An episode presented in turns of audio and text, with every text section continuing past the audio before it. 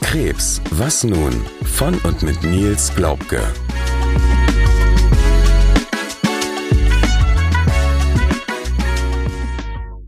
Herzlich willkommen zu der 15. Folge unseres Podcasts Krebs, was nun? Mir gegenüber sitzt diesmal nicht Nils, sondern meine liebe Freundin Katrin. Herzlich willkommen. Hi. Wir beide haben diesmal das Vergnügen, die zweite Special-Folge zum Thema Angehörige aufzunehmen. Und zwar geht es in diesem Fall um mich als Angehörige eines Betroffenen und ein bisschen auch um dich, Katrin, weil du bist auch Angehörige einer Betroffenen, nämlich deine Mama hat eine Krebserkrankung, die sie aktuell durchlebt und wir haben eben ganz unterschiedliche Perspektiven, obwohl wir so nah dran sind an dieser Erkrankung, sind wir beide Angehörige eines Betroffenen bzw. einer Betroffenen und wir werden auch im Laufe dieser Folge darüber sprechen, wie unterschiedlich unsere Perspektiven teilweise sind. Ja. Zusätzlich bist du meine Freundin und eben eine derjenigen, die seit Stunde Null quasi Bescheid wissen, wie es um Nils steht, die von Beginn an Bescheid wussten, wie die Diagnose konkret aussieht und die eben als Freundin mir als Angehörige eines Betroffenen zur Seite steht.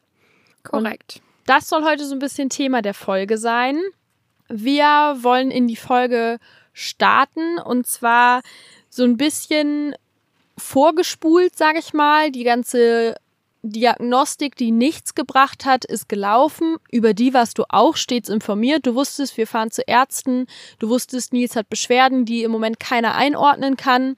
Du hattest auch mitbekommen, dass eine erste kleine Operation stattgefunden hat, die Bronchoskopie wo Nils auch schon eine Nacht stationär in Behandlung bleiben musste. Die hat keine weitere Erkenntnis gebracht. Und dann hieß es irgendwann, okay, Nils muss ins Krankenhaus und jetzt wird eine Probe vom Rippenfell entnommen. Und diese Probe wird analysiert. Das habe ich dir auch erzählt und gerade mit der Vorgeschichte, die du mit deiner Mama hast und du bist entsprechend in Anführungsstrichen vorbelastet mit dem Thema Krebs. Wie war dein Gefühl, als ich dir erzählt habe, ja, jetzt wird eine Probe entnommen? Mm, also als erstes geht man natürlich trotzdem, wenn man hört, es wird eine Probe entnommen, dann denkt man natürlich immer erstmal negativ und denkt, okay, es wird ja nur eine Probe entnommen, wenn irgendwas gezieltes im Verdacht steht. Allerdings versucht man sich das trotzdem noch schön zu reden und versucht das Positive da drin zu sehen, weil man ja weiß, Nils ist gesund, an sich gesund, ein junger äh, Mann, wo man erstmal von ausgeht, okay, in dem Alter wird niemals irgendwas mh, mm, extrem Schlimmes rauskommen, sage ich jetzt mal. Und ja, Deswegen hat man erstmal versucht, sich das schön zu reden und trotzdem noch das Positive da drin zu sehen. Das heißt, du warst auch so wie wir, sag ich mal, eingestellt und hast gesagt, so, wir checken das jetzt mal ab. Ähm, ein bisschen negativer Beigeschmack bleibt natürlich. Ja, na klar. Aber äh, grundsätzlich war man auch so auf dem Trichter, hoffentlich findet man was, was man dann bekämpfen kann. Ja. Nichtsdestotrotz ist keiner davon ausgegangen, dass man jetzt eine Krebserkrankung findet. Ja, es war so gekommen, der Tag, als Nils ins Krankenhaus musste, war da. Den nächsten Tag wurde er dann entsprechend operiert. Es kam ja noch hinzu, dass uns am Anfang gesagt wurde, ach, das ist ein kleiner Mini-Eingriff und wir nehmen da ein bisschen eine kleine Probe und das ist auch alles halb so wild. Ja, davon bin ich auch die ganze Zeit ausgegangen tatsächlich. Ja, und dann war es so, dass man quasi mir Bescheid gesagt hat. Ich saß hier auch zu Hause wie so ein kleiner Rottweiler und hat gesagt, so, wann rufen die endlich an? Und gleich rufe ich da im Krankenhaus an und wann ist er wieder wach und überhaupt. Ja, und dann ähm, hatte man mir endlich Bescheid gesagt, er ist wieder wach und ich könnte dann um so und so viel Uhr ihn auch besuchen fahren. Und dann habe ich das entsprechend gemacht. Ich glaube, ich habe dich auch darüber informiert, dass ich jetzt ins Krankenhaus kam. Ja und ja, habe ihn dann da liegen sehen und muss tatsächlich sagen, das war wirklich heftig, weil wir hatten eben schon kurz drüber gesprochen. Man ist von einem kleinen Eingriff ausgegangen und auf einmal liegt da dein starker Mann, der immer mitten im Leben steht, in so einem Krankenhausbett, komplett hilflos. Ähm, auf der einen Seite ein Drainageschlauch mit so einem kleinen Kofferradio, wie wir es ja immer liebevoll betitelt haben, dran. Auf der anderen Seite eine Schmerzpumpe, die er selber drücken konnte und von der er auch komplett weggeschossen war. Ähm, also gar nicht so richtig Herr seiner Sinne. Das heißt, so Kommunikation war auch zwar möglich, aber auch schwierig, weil er immer wieder eingeschlafen ist. Ja, wenn ich da kurz eingrätschen darf, ich erinnere mich dran, dass du mir in diesen Phasen, wo er dann eingeschlafen ist, teilweise auch äh, eine Sprachnachricht geschickt hast oder ähm, einfach nur mal eben eine Textnachricht, wo du dann sagtest, okay, es geht ihm nicht gut. Es geht ihm wirklich einfach nicht gut und jetzt schläft er gerade und da saß man natürlich zu Hause auch an dem anderen Ende als Freundin und hat sich wirklich große Sorgen gemacht, weil man natürlich in dem Moment auch noch gar nicht verstanden hat, okay, warum geht es ihm denn so krass schlecht? Hm. Ja, das ist total interessant, dass du das sagst, weil ich mich daran gar nicht mehr erinnere. Mhm. Also ähm, das habe ich mega ausgeblendet. Also genau, ich weiß, dass ich bei ihm am Bett saß und ihn halt auch die ganze Zeit angeguckt habe und seine Hand gehalten habe und ja, dann offensichtlich halt ein Ventil gesucht habe, um quasi auszudrücken, wie es mir gerade geht oder Mhm. um, um irgendwie mit jemandem zu kommunizieren quasi, weil ähm, er hatte offensichtlich unfassbar starke Schmerzen und das Gefühl, was du für mich hattest in dem Moment, ja, du bist quasi weit weg und kannst nichts tun. Genau dieses Gefühl hatte ich halt in dem Moment, als ich da im Bett saß. Er, er lag da und es gab halt auch einen Moment und der ist mir richtig, richtig krass in Erinnerung geblieben. Er hat sich halt vor Schmerzen nach links und rechts gekrümmt und hat geschrien und ich konnte nichts tun. Ich konnte Ja. einfach nichts tun. Und ich habe mich so machtlos gefühlt in dem Moment. Ja, weil irgendwie in meinem Kopf war immer noch, ja, kleiner Eingriff und wir nehmen mal eben eine Probe. Und dann sieht man den Menschen, den man über alles liebt, da so liegen. Also, Ja, und dann versteht man es halt einfach nicht, ne? nee, genau. Und der Punkt, den du eben angesprochen hast, wir wussten am Anfang nicht, warum hat er jetzt eigentlich so krasse Schmerzen? Der klärte sich dann ja so die darauffolgenden Tage auf. Man hatte Nils das auch schon gesagt, ähm, dass bei ihm eine Pleurodese gemacht wurde. Und ich hatte dann daraufhin direkt natürlich äh, Helikoptermutti würde man sagen, in dem Fall Helikopterfreundin, ähm, habe ich beim äh, Krankenhaus angerufen und bei dem behandelnden Arzt um einen Rückruf gebeten. Und dann weiß ich noch, dann hat er mich zurückgerufen und dann habe ich ihn gefragt, ich sage, ja, aber warum hat man denn eine Pleurodese gemacht? Und dann hat er mir gesagt, ja, weil sein Verdacht hinreichend war, dass das, was er da gesehen hat, bösartig ist. Und das habe ich dir dann auch erzählt. Genau, als erstes ähm, schriebst du mir, es wurde eine Pleurodese gemacht. Und ich dachte erstmal Pleuro was? weil, weil das ist so ein Wort wie, ja, hat man vorher einfach noch nie gehört und man weiß nicht, ist es jetzt gut oder ist es nicht gut? Also, was genau soll das bedeuten? Aber dadurch, dass ich halt auch einfach mit meiner Mutter so diese ganze, äh, ich nenne es jetzt mal Google-Geschichte hinter mir habe, dass wenn man was googelt, dass eigentlich äh, schon immer der Tod gleich dasteht, so ungefähr, habe ich mir in dem Moment gedacht, okay, ich google es jetzt nicht und ich warte erstmal, bis äh, du mir dann erklärst, okay, was genau bedeutet das denn überhaupt? Also mich nicht vorher vogelig äh, gemacht habe einfach, ne? Ja, total vernünftig und ich glaube, da spiegelt sich dann auch deine in Anführungsstrichen Erfahrung, ob man sie haben will oder nicht, sei jetzt mal dahingestellt. Aber die kam dir in dem Moment auf jeden Fall zugute, weil wir haben ja, und das hat man in der letzten Folge, die Nils mit seinem Kumpel Stefan gedreht hat, auch schon gehört. Wir haben alle gegoogelt und das wie die Weltmeister.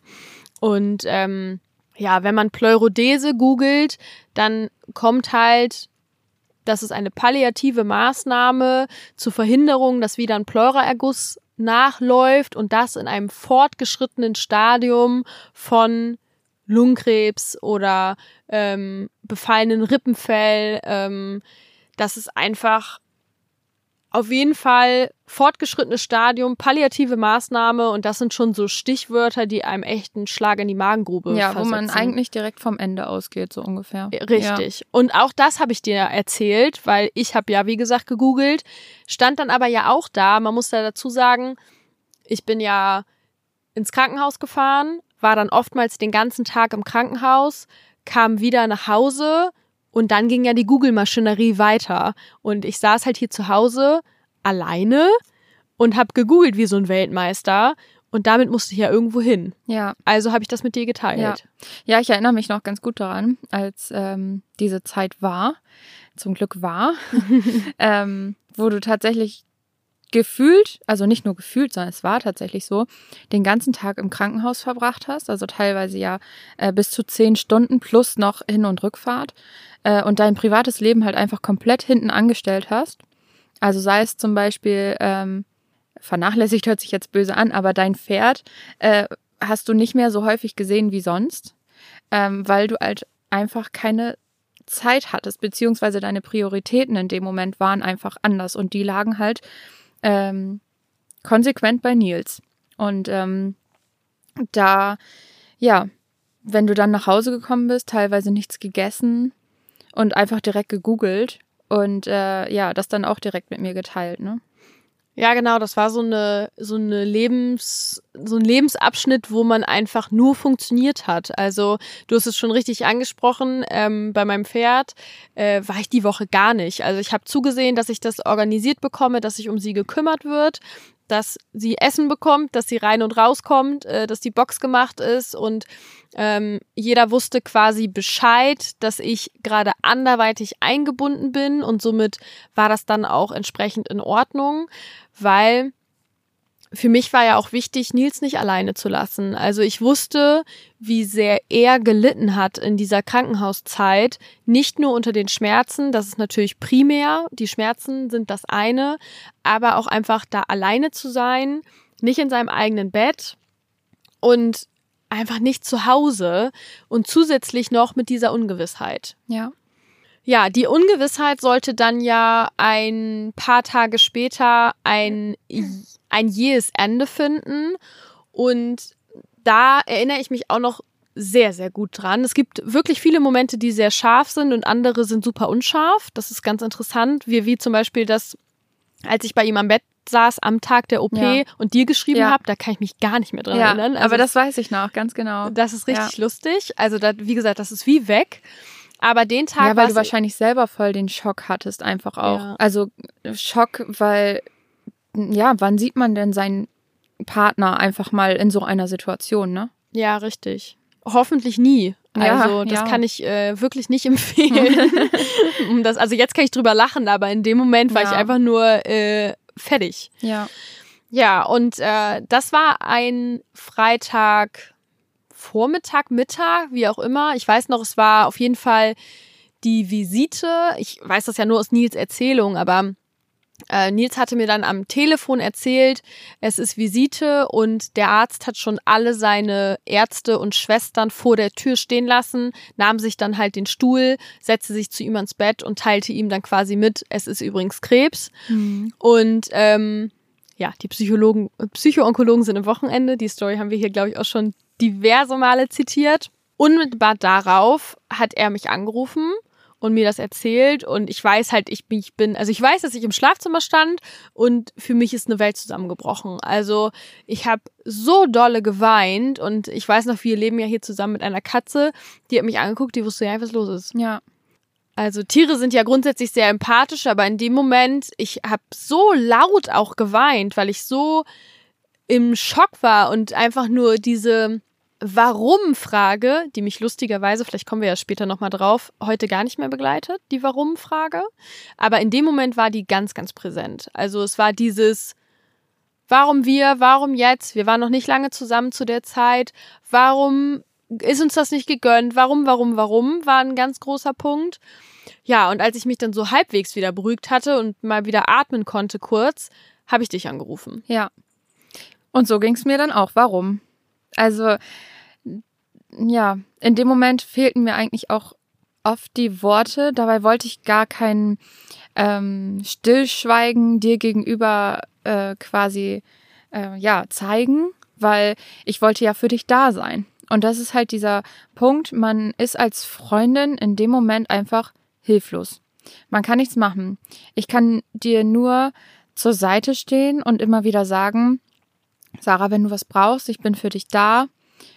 Wenn ich irgendwas tun kann, sag mir Bescheid. Ich komme. Ich, ähm, ja, ich bin einfach für dich da. Und ähm, natürlich war das alles schlimm genug mit Nils und äh, natürlich habe ich mir auch Gedanken über Nils gemacht, weil Nils ist äh, auch zu einem guten Freund von mir geworden und ähm, ja, das war so ein bisschen klar. Ich wusste, Nils geht es sau schlecht und äh, der muss auch erstmal mit der Diagnose klarkommen, aber dir geht es genauso schlecht. Und das ist halt dieser Punkt, ähm, wo wir heute auch so ein bisschen drüber sprechen wollen, dass die unmittelbar nächsten Betroffenen, also in dem Fall jetzt du, ganz oft äh, nicht gefragt werden, hey, wie geht es denn dir? Und äh, was kann ich für dich tun? Weil als erstes wird halt immer natürlich der Betroffene gefragt, was ja grundsätzlich auch richtig ist. Weil ja, er ist ja nun mal der Betroffene, aber man darf ja auch nicht vergessen, dass da halt auch viele andere Parteien hinterstehen, ähm, die halt auch dann ihr privates Leben hinten anstellen, ihr gesamtes Leben einfach auf den Kopf stellen und ähm, ja, auch erstmal mit der Situation klarkommen müssen. Ne? Und da konnte ich dir halt nur meine Hilfe anbieten und drauf hoffen, dass äh, unsere Freundschaft so eng ist, dass du mich anrufst, wenn du mich brauchst. Weil es ist ja auch immer dieses, okay, ich biete dir Hilfe an, aber es heißt ja nicht, dass du sie annimmst. Also es muss ja nicht sein, dass du mich dann in diesem Moment auch anrufst, sondern dass du vielleicht lieber deine Mama oder sonst wen anrufen möchtest. Aber dass du dann gesagt hast, nee, ich rufe Katrin an, das war für mich auch ein sehr schönes Gefühl. ein ja, ein schönes Gefühl in einer doch blöden schrecklichen Situation. Situation. Ja, genau. natürlich, klar. Ja, und es ist halt auch, finde ich, als mh, hm, jetzt Angehörige eines direkt Betroffenen. Es war für mich total schwierig, weil ich weiß grundsätzlich, ist es bei dir, dass du eigentlich, du hast eine kleine, gesunde, wunderbare Familie, ihr habt ein tolles Haus, ihr seid im Prinzip super happy und Gedanken, die mich dann auch so umtrieben haben, waren dann so, ich will dich damit eigentlich gar nicht belasten. Also ich will mhm. gar nicht eigentlich mit diesem dicken Ballast der mich jetzt gerade umtreibt, will ich dich gar nicht zuhäufen, weil ich eigentlich weiß, es, bei dir ist gerade alles toll und irgendwie passt das nicht rein. Ich meine, sowas passt nie rein, aber ich glaube, du verstehst, was ich meine. Ja, ich verstehe, was du meinst, aber ähm, nee. Also da kann man gar nicht viel zu sagen als Freundin, weil ähm, dafür sind Freunde halt einfach da. Auch in den Momenten, wo es dann halt einfach mal scheiße läuft, den anderen aufzufangen. Mhm. Und vielleicht hast du es aber auch äh, unbewusst halt wieder mit meiner Mutter in Verbindung gebracht und dachtest halt, okay, da ist ja trotzdem noch, trotz dieser kleinen, heilen Familie, wo alles schön ist und alles gut ist, mhm. ähm, ist ja trotzdem noch ein anderer Batzen hinter, der auch negativ äh, behaftet ist. Mhm. Mit dem Krebs von meiner Mutter zusätzlich sozusagen. Ja, genau. Das kann gut sein, ja. Das Aber ist ähm, unterbewusst ja. sozusagen, dass ich wusste, ey, Krebs ist bei dir eh ein rotes Tuch und jetzt gebe ich dir noch ein zweites rotes Tuch dazu, mhm. was den gleichen Namen trägt im Prinzip. Ja. Aber für mich war das tatsächlich gar nicht so, dass ich es direkt in Verbindung gebracht habe, weil ja, weil es einfach doch zwei unterschiedliche Paar Schuhe sind. Klar, es ist der Oberbegriff Krebs und man weiß, was das bedeutet, aber trotzdem ist ja jeder Patient in dem Fall nochmal anders Krebs belastet. Hm. Deswegen, ja. Und sowas möchte ich nicht nochmal hören, dass du mich, dass du Angst hast, mich zu belasten. Guck mal, das jetzt für die Ewigkeit festgehalten. Sowas ja, möchte ich genau. nicht nochmal hören.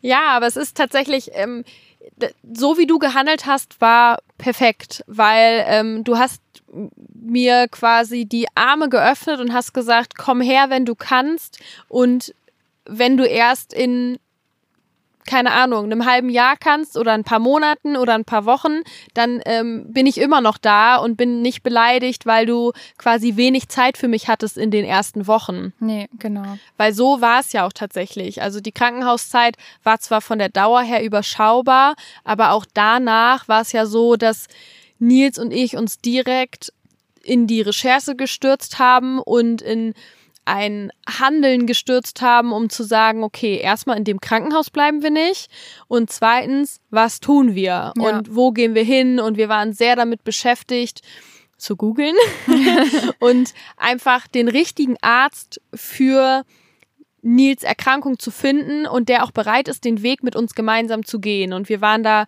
super into it und haben halt gesagt, so, das ist jetzt gerade Priorität eins. Ja, das zählt. Genau, das Mhm. zählt. Und somit war ich halt auch gar nicht persönlich mit dir zusammen in der Zeit, weil Nee. eben die komplette Zeit darin investiert wurde, wie eben gesagt, Arztsuche und dann auch Besuche vor Ort und so weiter. Und du hast trotzdem, wir hatten ja Kontakt über WhatsApp, über Telefon, wie auch immer. Und du hast trotzdem die ganze Zeit gesagt, hey, wie sieht's aus? Wie geht's dir? Du hast Präsenz gezeigt und ja, wie gesagt, aber nicht meine körperliche Präsenz eingefordert. Und das war für mich sehr entlastend. Also zu wissen, du bist da, wenn ich dich brauche, aber du bist halt auch nicht beleidigt, wenn ich keine Zeit für dich habe, sozusagen. Ja, wobei es tatsächlich manchmal ähm, der Moment in mir aufkam, okay, soll ich jetzt wirklich nochmal schreiben? Weil ich dann ja auch, also manchmal habe ich ja von mir aus, gesch- oder nicht nur manchmal, sondern äh, ich habe sehr oft von mir aus geschrieben, äh, wie geht's? Gibt es was Neues? Äh, kann ich mittlerweile irgendwas für euch tun? Wo man schon manchmal dachte, okay, soll ich jetzt wirklich schreiben? Weil man will ja auch nicht stören. Man will ja nicht nerven. Also auch wenn man nicht nervt in dieser Zeit, aber man will ja auch nicht äh, dauerhaft, ähm, ja, quasi nachfragen, pieksen, sage ich jetzt mal. Hm. Also du störst nie, auch das können wir für die Nachwelt festhalten.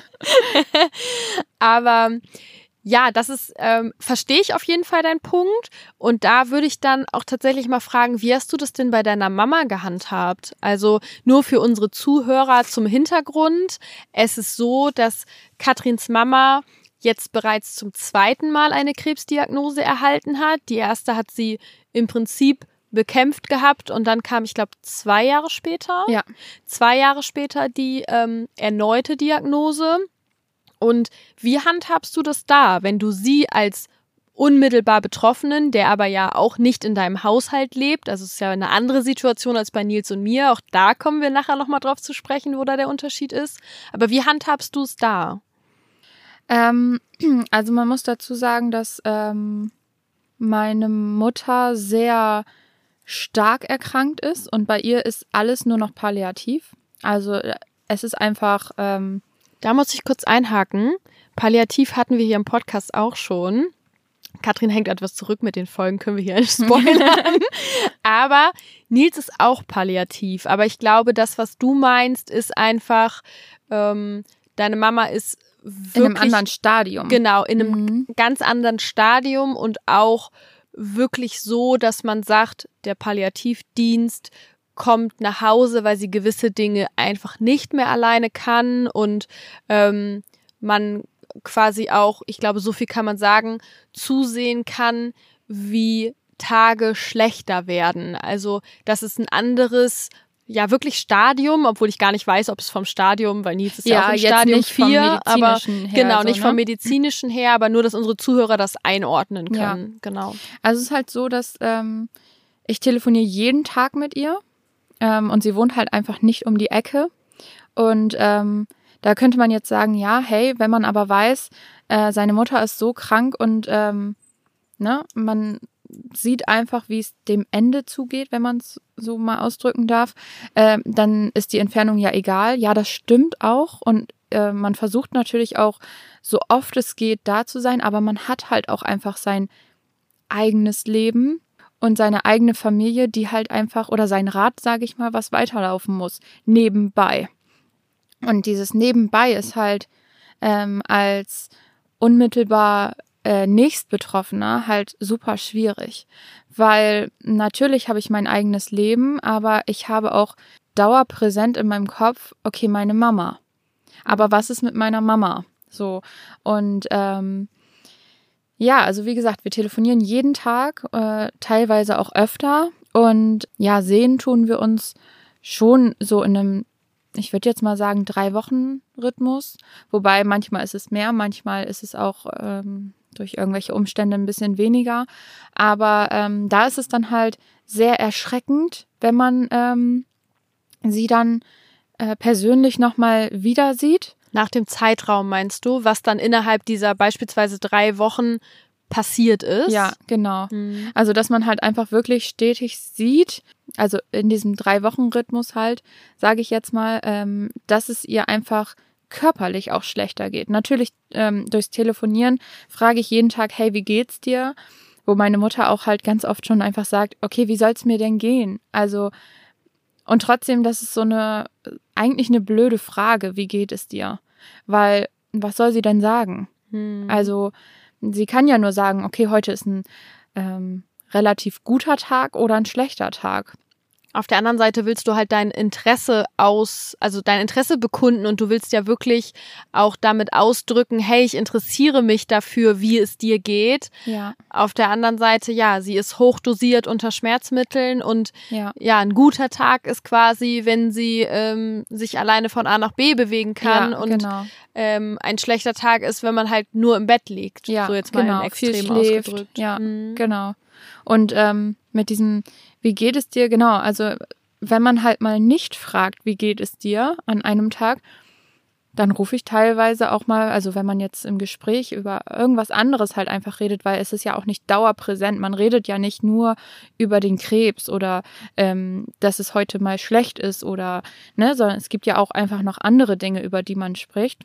Aber wenn ich dann halt mal nicht frage, dann rufe ich tatsächlich abends nochmal an und frag dann einfach nochmal, hey Mama, ich habe heute gar nicht gefragt, wie geht es dir denn? Mhm. Einfach um, ja, um zu zeigen, dass ich da bin, äh, weil es halt auch anders geht. Also ich kann ja einfach mal erzählen, dass ich noch einen Bruder habe und der mit der ganzen Sache komplett anders umgeht. Mhm. Ähm, der kann nämlich mit dieser ganzen Krebsdiagnose überhaupt nicht umgehen. Äh, für den ist das alles ein rotes Tuch, würde ich mal sagen. Und ähm, also eigentlich ist es so negativ behaftet alles für ihn, dass er sich das aber wieder schön redet. Also zu schön redet. Inwiefern schön redet? Er man muss dazu sagen, dein Bruder wohnt noch viel, viel weiter weg Ja. als du von deiner Mama Ja. und sieht sie somit wesentlich weniger und sieht damit auch viel weniger den ja, Abfall ihres Zustandes, sage Ja, ich jetzt genau. mal.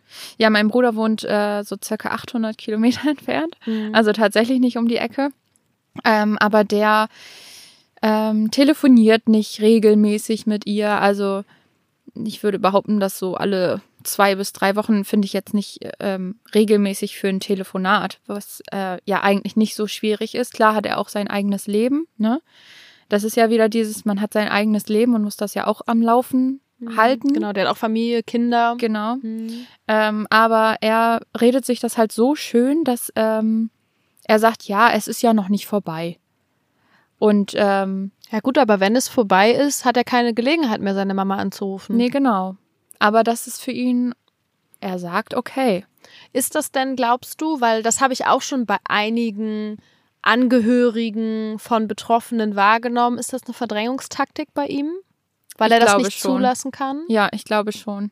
Und ähm, ich hatte halt auch mal zu ihm gesagt, dass wenn Tag X kommt und ähm, einfach der Tod eintritt, ähm, dass ich nicht die Kraft habe, ihn, ich muss dazu sagen, er ist achteinhalb Jahre älter als ich, Hm. äh, also müsste man eigentlich davon ausgehen, dass er der Vernünftigere ist in unserem Fall, äh, dass ich ihn auf jeden Fall nicht mit auffangen kann, weil ich dann nicht die Kraft dazu habe und auch einfach so egoistisch in dem Moment dann sein werde und sage, hey, du hattest deine Chance, du Ja. hättest äh, anrufen können, du hättest vorbeikommen können, gerade wenn man irgendwie mal doch in der Nähe ist, sage ich mal. Also was ähm, jetzt zum Beispiel, wenn er irgendwelche Freunde trifft, die er ja auch hier unten hat. Mhm. Ähm, Wir sind oben, erst oben, unten. ja, oben. Aus seiner Sicht ja, ja, Auch oben. auch oben. ja, aber ähm, mit denen trifft er sich ja auch selten. Aber wenn er Mhm. dann mal hier ist, dann fahr doch einfach bei deiner Mutter vorbei, denke ich mir. So fahr doch einfach vorbei und lass dir diese Chance jetzt nicht nehmen. Aber dann heißt es, nein, ich habe keine Zeit. Ähm, mir fehlt die Zeit, um äh, einfach, ja. Er sagt immer so schön, wenn ich ihr die Zeit schenke, muss ich sie irgendwo abziehen. Und das finde ich schon krass. Das ist wirklich heftig. Und ich glaube, das ist halt diese Verdrängung, die er halt Mhm. einfach macht, weil, ähm, ja, weil er einfach nicht damit umgehen kann. Ja, und ich glaube, das zeigt ganz gut, wie unterschiedlich auch Angehörige mit einer Krebserkrankung umgehen oder mit einer anderen sch schlimmen Erkrankung. Aber wir haben hier jetzt nun mal tatsächlich gerade das Thema Krebs sehr präsent. Und ich, dazu fällt mir nämlich ein, dass ich gerade gestern auch mit einer Freundin darüber gesprochen habe, die ihren Papa an Krebs verloren hat und ähm, wo die Lebensgefährtin auch gar nicht mit dieser Erkrankung umgehen konnte. Also die Lebensgefährtin, die quasi eigentlich der, der, der Rückhalt, der starke Part dann in dem Moment sein sollte, sage ich jetzt einfach mal so ganz, ganz vorsichtig ausgedrückt, sofern man das kann, die konnte das nicht. Die konnte nicht jeden Tag bei ihm im Krankenhaus sein, zum Beispiel. Die konnte ihn auch nicht im Sterbeprozess begleiten. Und ähm, im ersten Moment sagte meine Freundin zu mir, fand sie das ganz, ganz komisch. Und jetzt rückblickend sagt sie, kann sie das ein Stück weit verstehen, dass sie das einfach, dass sie diese Kraft dafür nicht hatte. Aber das ist halt, und das ist mit deinem Bruder ähnlich, ich kann dich total verstehen. Und ich finde es auch gut, dass du zu ihm quasi gesagt hast, wenn es wirklich mal so weit kommen sollte, ich kann dich nicht auffangen. Du hast jetzt die Chance, noch die Zeit mit deiner Mama zu erleben, die uns noch bleibt. Aber wenn wirklich der Punkt kommt, dass sie eben in den Himmel wandert, dann hat er die Chance nicht mehr. Ja. Das ist halt immer dieses, man verteufelt im ersten Moment natürlich seine Ansicht, sage ich jetzt mal, also um, Mhm. auf meinen Bruder bezogen oder auch auf die äh, Lebensgefährtin, ja, quasi. Eine andere Fall. Ansicht als die eigene auf jeden genau. Fall. Mhm. Also man denkt ja erstmal, wie kann, wie kann er nur, warum macht er das oder sie, ne, ist ja Mhm. egal. Ähm, aber im Endeffekt hat ja jeder einen anderen Weg, damit umzugehen. Und jeder wählt ja für sich den richtigen Weg. Und äh, eigentlich müsste es egal sein, wie andere diesen Weg finden. Aber das ist halt schwierig. Da bietest du mir auf jeden Fall einen super Anknüpfungspunkt, um wieder auf das Beispiel mit Nils und mir zurückzukommen. Du sprichst auch immer von privatem Leben und ähm, ich wollte da eben schon einmal drauf eingehen, aber jetzt passt es gerade sehr gut. Jetzt weiß ich auch, warum du das so sagst, weil ähm, du sagst zum Beispiel in Bezug auf deine Mama, du hast ja auch noch ein privates Leben. Bedeutet, deine eigene Familie, dein Kind, dein Zuhause. Und bei mir ist es aber so, Nils ist mein privates Leben. Mhm.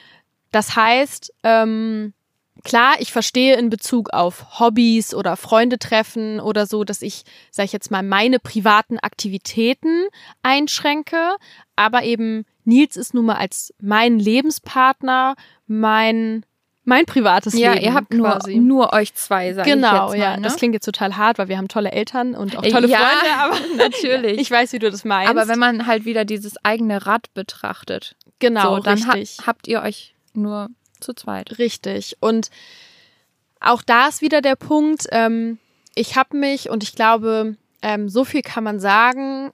Ich, äh, ja, hoffe, lieber Nils, das ist jetzt nicht zu privat, dann musst du es rausschneiden. Aber ähm, Nils hat mir dadurch, dass unsere Beziehung zu dem Zeitpunkt noch super, super frisch war, gesagt, Sarah, du, ich überlasse dir jetzt die Entscheidung zu gehen, also nachdem die Diagnose kam, oder aber bei mir zu bleiben. Aber wenn du dich entscheidest, entscheidest bei mir zu bleiben, dann bitte auch endgültig und nicht, wenn jetzt, weil wir wussten ja zu dem Zeitpunkt gar nicht, was für eine Therapie kommt. Wenn du gehen willst, dann jetzt, aber nicht in einer Therapie. Sprich, Ja. in einer Chemotherapie. Wenn er sowieso schon am Boden ist, dann braucht er mich als Halt und als Anker und kann sich nicht erlauben, dann in ein noch tieferes Loch zu fallen, weil er eben alleine gelassen Ja. wird. Und das ist sehr stark, finde ich. Ähm, und genau dasselbe hat halt ähm, der Mann von meiner Mama auch gemacht. Ähm, der hat auch gesagt, ähm, ich bin für dich da und äh, er hat sie nun mal schon mit Krebs quasi kennengelernt und hat sich trotzdem für den Weg entschieden. Bei der ersten Erkrankung, Ja, ne? genau, Mhm. richtig. Und hat sich halt trotzdem bewusst für diesen Weg entschieden. Und genau dasselbe machst du ja auch. Du hast ja auch gesagt, okay, ich entscheide mich für dich, für diesen Weg, komme was wolle. Selbst wenn ich dabei quasi auf dem Zahnfleisch laufe. Richtig, genau. Und ich glaube, das ist auch so ein bisschen das, was ich lernen musste. Also lernen musste, diesen Spagat zu gehen, unter allen Umständen für Nils da zu sein und als oberste Priorität zu haben, Nils Krankheit zu bekämpfen und ähm, quasi dem Krebs die Stirn zu bieten. Das ist ja so unser gemeinsam, unsere gemeinsame Aufgabe, sag ich mal. Ähm, und auf der anderen Seite trotzdem sich auch selber zu erlauben, Aktivitäten alleine zu machen. Ich glaube, Ja. da ich muss ein bisschen ausholen. Ähm, ein Punkt ist, dass wir jetzt natürlich durch eben die sehr, sehr bewusste Endlichkeit des Lebens oder das sehr, die sehr bewusste Botschaft, hey, das Leben ist endlich, auch wenn wir es alle wissen, ähm, wenn so eine Erkrankung oder so eine Diagnose kommt, wird einem das nochmal wesentlich bewusster. Sind wir viel unterwegs, wir versuchen ähm, viele Tage oder eigentlich jeden Tag möglichst zum, zum Besten des Lebens zu machen und so zu nutzen, auch wenn wir so einen regnerischen Tag haben wie heute, einfach irgendwie das Beste daraus zu machen, schöne gemeinsame Aktivitäten zusammen zu durchleben und ähm, ja, das ist so, das ist so das, was sich schon verändert hat. Und zum anderen ist es ja auch so, dass man sagen muss, Nils hat eine sehr, sehr eigene Taktik gewählt, um dem Krebs die Stirn zu bieten. Und das ist, ja, fight, fight, fight. Ja, Bedeutet, das kann auch nicht jeder, ne? das kann nicht jeder und ich glaube aber tatsächlich, dass das der Schlüssel ist, dass er eben, dass es ihm so gut geht aktuell und dass der Krebs eben stabil ist. Er hat ihn im Schacht und er hat aber auch, wie gesagt, schon Plan B, C, D, E, F äh, in der Schublade, wenn das Medikament Tagrisso nicht mehr wirken sollte. Und es ist aber so, dass man auch sagt, oder Nils sagt ja auch, wenn er irgendwelche Studien liest, soll man nicht machen, ist ähnlich wie googeln, ähm, äh, wenn dann 0,1 Prozent überleben, dann bin ich diese 0,1 Prozent. Ja. Und man muss ganz klar sagen, für Nils gibt es gar keine Option, dass er stirbt. Und Ja. dass er quasi, dass der Krebs den Kampf gewinnt. Und da muss ich sagen, stoßen wir dann und wann ein bisschen ähm, oder beziehungsweise nee, stoßen wir aneinander, ist total falsch ausgedrückt, weil ähm, da korrelieren manchmal unsere Vorstellungen, weil ich habe das tatsächlich, dass ich glaube, da kann ich ganz gut mal eben eingrätschen, weil da kommt so direkt die Frage einfach auf, wie machst du das denn? Also, du hast jetzt aus der Sicht von Nils gesprochen, wie er damit umgeht, aber die wichtige Frage ja auch ist, wie gehst du denn damit um und wie schaffst du es, trotzdem mir noch gegenüber zu sitzen und zu lächeln und ähm, normal, sage ich mal, über den Krebs zu sprechen und das nicht als äh, Tabuthema ja zu sehen, sondern ähm, dich ja auch irgendwie trotzdem ja weiterhin positiv äh, durchs Leben kämpfst. grundsätzlich ist es natürlich so, dass wir zusammen uns für diesen Fighting-Fighting-Weg entschieden haben. Das heißt, wir kämpfen, komme was wolle. Wir sind sehr informiert, also Wissen ist Macht ist tatsächlich so das Stichwort. Wir sind beide sehr informiert. Ich erinnere mich noch gut daran, wie die Onkologin zu uns sagte, ähm, haben Sie irgendwie was mit Medizin studiert? Nein, habe ich nicht. Wollte ich immer, aber mein Abi hat dann doch nicht gereicht. ähm, aber wir sind einfach sehr, sehr belesen. Ähm, Nils noch wesentlich mehr als ich. Aber wir haben uns grundsätzlich halt beide für diesen Weg entschieden. Es gibt keinen Plan B. Wir schaffen das und der Krebs kann uns nichts. Das ist auch auf jeden Fall mein Grundcredo. Ich wollte gerade sagen, trotzdem gibt es ja manchmal Einbrüche, die ich ja nun auch mitbekomme. Genau, und dann gibt's Einbrüche, wo ich dann auch wirklich da sitze und das muss man auch mal ganz ehrlich so sagen. Und dann gucke ich quasi mich so um und denke mir, was mache ich eigentlich, wenn Nils nicht mehr da ist? Ja. Und ähm, das sind schon, das sind krasse Momente, zumal wenn ich ich Nils damit konfrontiere, dann merke ich halt, dass Nils das nicht an sich ranlassen möchte. Weil Nils eben seine Strategie hat, wirklich zu kämpfen und auch gar nicht darüber nachzudenken, dass es auch eine Option gibt, dass er den Kampf quasi verlieren könnte, weil die gibt es für ihn nicht. Und da glaubt er auch wirklich fest dran. Ich glaube, das ist auch für ihn ist ja auch gut so. Genau, wahnsinnig wichtig. Aber ich habe eben manchmal, dass ich in so einem kleinen Loch sitze. Und da ist es dann eben wahnsinnig wichtig, dass ich Freundinnen wie dich habe, denen ich das erzählen kann und die mich dann halt auch aus diesem Loch mal eben kurz wieder rausfangen. Ja. Man muss aber, und das musste ich auch lernen, akzeptieren, wenn der Betroffene, der dem es entweder selber schlecht geht oder der eben wie Nils quasi seinen ganz straighten Weg verfolgt, zu sagen, ich sterbe nicht, ich bin stärker als der Krebs und ich bin die 0,1 Prozent, dass er mich nicht aus dem Loch rausholen kann, weil dafür müsste er selber ins Loch kriechen. Und das will er nicht. Das würde ihn kaputt machen. Und das musste ich lernen. Ja. Das war für mich ähm, ja ein krasser Learning-Prozess als als Angehörige. Ja. Nochmal ein bisschen Deep Talk zum Schluss. ja, ich glaube, grundsätzlich ähm, können wir zusammenfassend sagen, Freundinnen, Freunde sind in so einer Situation wahnsinnig wichtig und unabdingbar. Und ähm, du hast es ganz schön gesagt, selbst wenn sie nicht immer sichtbar da sind und präsent, so wie du jetzt mir gegenüber sitzt, da sind, zu wissen, wenn was ist, reicht ein Anruf, eine WhatsApp ähm, oder ich stehe bei dir vor der Tür und klingel. Du wärst immer für mich da, egal was ist. Ja. Und halt auch ähm, aus der Sicht von der Freundin, also sprich aus meiner Sicht, einfach nochmal für andere zu akzeptieren auch, wenn man vielleicht einfach mal einen Moment nichts hört, was äh, total witzig ist. Einige, die mich jetzt kennen und das hören, werden wahrscheinlich lachen. weil, weil es keinen Moment gibt, in dem man nichts von dir hört? Nein, sondern weil es ähm, für mich super schwierig ist, eigentlich zu warten. Also ich bin von Grund auf eigentlich eine sehr ungeduldige Person. Und ähm, gerade wenn ich mir Sorgen mache, kann ich mich auch schnell in etwas reinsteigern und da fällt es mir dann noch schwerer zu warten.